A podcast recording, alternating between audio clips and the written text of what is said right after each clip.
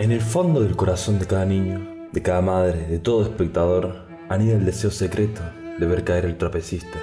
de verlo destrozarse los huesos contra el suelo, derramada su sangre oscura sobre la arena, el deseo esencial de ver a los leones disputándose los restos del domador, el deseo de que el caballo arrastre la cuiller con el pie enganchado en el estribo, golpeando la cabeza rítmicamente contra el límite de la pista. Y para ellos hemos inaugurado este circo, el mejor, el absoluto. El circo donde falla la base de las pirámides humanas, el tirador de cuchillo clava los puñales, por error, siempre por error, en los pechos de su Pacteni. El oso destroza con su zarpa la cara del gitano, y por eso como las peores expectativas se cumplen, solo se desea lo que no se tiene. Los anhelos de los espectadores viran hacia las buenas intenciones. Asqueados de las calamidades y fracasos, empieza a desear que el trapecista extienda los brazos a tiempo, que el domador consiga controlar a los leones, que cuyer logre izarse otra vez hacia la montura,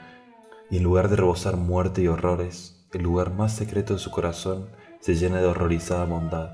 de ansias de felicidad ajena, y así se van de nuestro espectáculo, felices consigo mismos, orgullosos de su calidad humana, sintiéndose mejores, gente decente, personas sensibles y bien intencionadas, público generoso del más perfecto de los circos.